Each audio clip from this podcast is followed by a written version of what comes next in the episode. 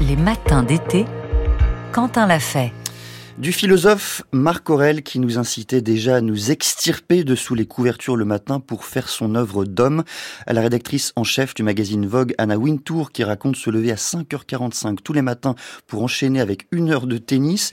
Le matin est saturé de représentations et d'injonctions. Honte à celui qui s'octroie une grasse matinée. Être matinal, ce serait donc un premier pas vers la conquête de soi, voire celle du monde. Alors qu'est-ce qui se cache derrière cet idéal, voire cette injonction pour remonter à la source des matins.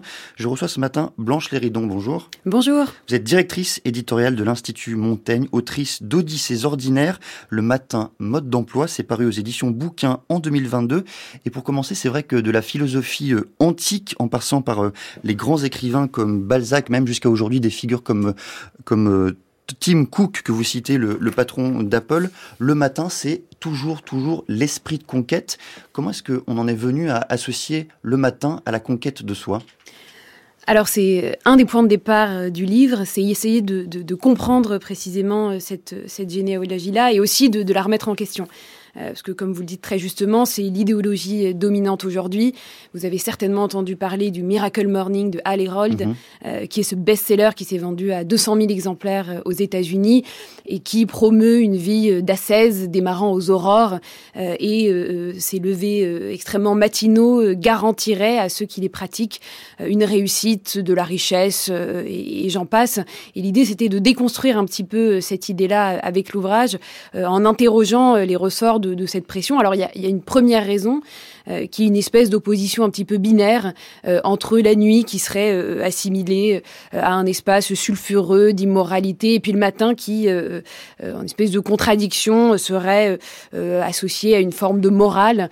Le matin, on, se lèverait, on se laverait de ses péchés. Exactement, il y a, y a, quelque chose comme ça. Et donc, et, ça va avec tout un, panel de préjugés, de, de mythologie associée aux, aux, premières heures du jour que j'essaie méticuleusement dans l'ouvrage de, de démonter. Comment est-ce qu'on associe euh, le matin à la productivité? C'est vrai qu'on dit souvent qu'il faut se lever tôt pour euh, travailler mieux, travailler plus. Au fond, il n'y a aucune étude, même euh, scientifique, qui démontre que le matin, on serait plus productif. Pourquoi on associe l'un et l'autre? Alors, il y en a quelques-unes. c'est vrai qu'il y a notamment, quand, quand, on s'intéresse aux neurosciences, un certain nombre d'études qui, qui, permettent de, de nuancer ce, ce propos-là. mais je crois qu'il y, y, a surtout, et je l'explique, dans notre l'évolution de notre rapport au temps. C'est-à-dire qu'au départ, euh, on avait un temps qui était un temps régi par les lois de la nature. Euh, le, soleil se levait, on se levait. Euh, le temps ensuite a été régi par l'Église. c'est le temps des cloches et c'est ensuite un passage qui explique très bien l'historien Jacques Le Goff. on est passé du temps de l'Église au temps du marchand et à partir du moment où les rythmes humains ont été régis par l'horloge communale, on est passé à une espèce de productivité, alors qui, qui n'est pas l'apanage du matin en l'occurrence, qui dépasse très largement largement ses premières heures du jour, euh, mais qui impose à l'être humain et à la société euh, un rythme euh, qui est celui de la production et du travail et qui fait fi d'ailleurs des besoins naturels et, de la seule lumière du jour qui était pourtant le, le bon moteur du départ. Mais alors qu'est-ce que démontrent les études? Est-ce qu'on est effectivement plus productif le matin? Est-ce qu'on a intérêt à pour travailler plus? Alors, on, est effectivement, on peut être plus productif. Après, ça dépend beaucoup euh, euh, des personnalités. Il y a des études extrêmement variées, euh, mais je crois qu'il faut surtout s'écouter. C'est un petit peu ce que j'essaie de, d'avancer dans, dans, l'ouvrage. et puis, il faut aussi avoir une conscience aiguë des difficultés entraînées par des, des, métiers qui démarrent beaucoup trop tôt. j'essaie dans, dans, mon livre de, de, parler de tous les travailleurs du matin. Alors, sachant que le travail du matin est, est légalement difficile à cerner dans la mesure où travail de nuit euh, est codifié dans le code du travail. Hein. c'est tout travail qui, est euh, effectué entre 21h et, 6h. Et donc, si vous travaillez tous les jours de 3h à 10h du matin, en réalité, vous êtes, vous êtes considéré comme un travailleur de nuit. Et ça, vous avez presque 30% des salariés français. Hein. vous avez 16%, il me semble, euh, de travailleurs qui sont habituellement, qui démarrent habituellement avant 6h et je crois autour de 12% pour qui c'est très fréquent. et il y a là, pour le coup, un certain nombre d'enquêtes qui ont été été faites et qui montrent les impacts sur la santé, les risques psychosociaux.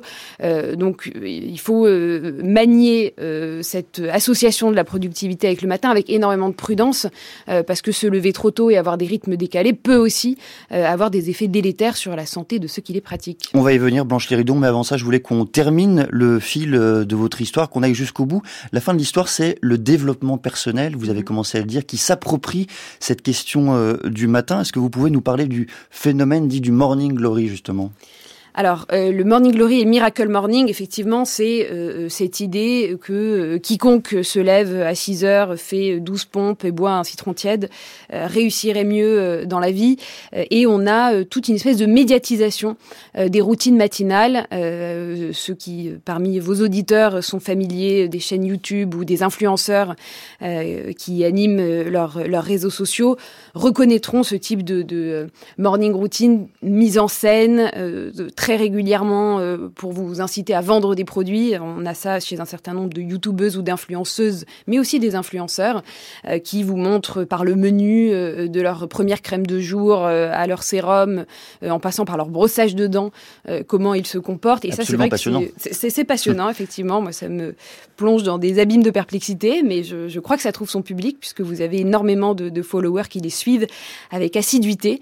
et, et, ce phénomène, effectivement, est, est, est particulièrement déroutant euh, parce qu'il expose ce qui relevait au départ de l'intime, c'est-à-dire que le matin était peut-être un des moments qui était privilégié dans la mesure où il restait ce moment de l'intimité et d'un moment avec soi et euh, qui fait l'objet aujourd'hui d'une surexposition via ces réseaux sociaux et entraîné par euh, le, le développement personnel, comme vous l'avez dit. Vous dites également, Blanche Léridon, dans le livre, le matin, c'est aussi un endroit où les inégalités se nouent et se cristallisent. De quelles inégalités vous parlez?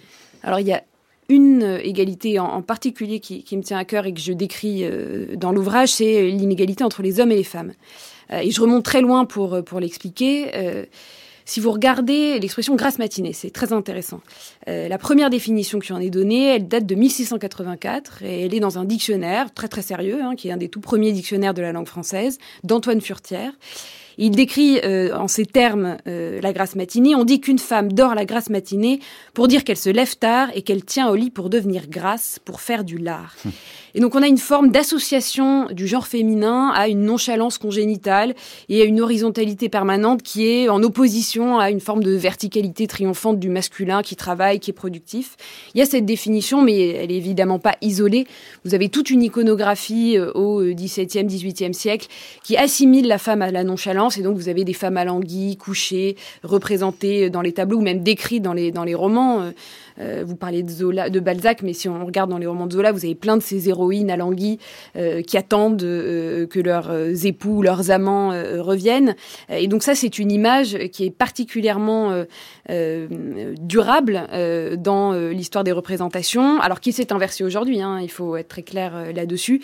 Et on a d'ailleurs même le pendant masculin qui émerge de l'homme apathique, ce que j'appelle le héros welbeckien, qui est incapable de se lever le matin, souvent en état de gueule de bois avancé euh, jusqu'à 14 heures. Qui sont incapables de se lever tout court même. Incapable de se lever tout court, c'est le, le, le, Oblomov de Goncharov version 2023.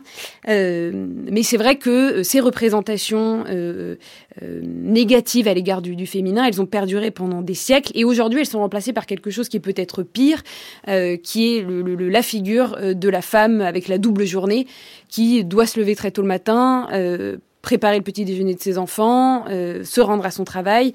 Euh, et donc, on a là encore euh, des inégalités très marquées à ces premières heures du jour. Le matin, c'est aussi le temps des habitudes, le temps des rites. En quelques mots, il faut parler de l'une de ces habitudes, Blanche Léridon, la radio. Effectivement, et alors, je suis ravie de pouvoir en parler hum. ici. On est dans une mise en abîme intéressante de mon sujet. Euh, il y a la radio, effectivement, et moi je me suis intéressée à l'histoire des matinales, à la vôtre, euh, Quentin, euh, puisque euh, on, on, a assez peu parlé de, de, de leur histoire.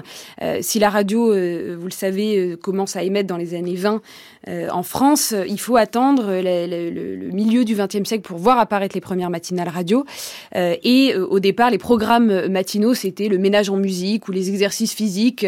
On était sur des choses très très loin de l'actualité et de ce qu'on peut voir et écouter aujourd'hui. et c'est ici, dans cette maison, que la toute première matinale radio est née, avec un monsieur qui était Philippe Gildas, qui a animé sur France Inter en 1974 cette toute première matinale dont vous êtes l'héritier l'un des héritiers. Merci beaucoup Blanche Léridon d'être venue nous parler des matins dans les matins. Je rappelle que vous êtes directrice éditoriale de l'Institut Montaigne et autrice d'Odyssées ordinaires, le matin mode d'emploi que l'on recommande à toutes celles et ceux qui s'intéressent au matin et aux grasses matinées. C'est paru aux éditions Bouquins en 2022. Vous écoutez France Culture, il est 7h25.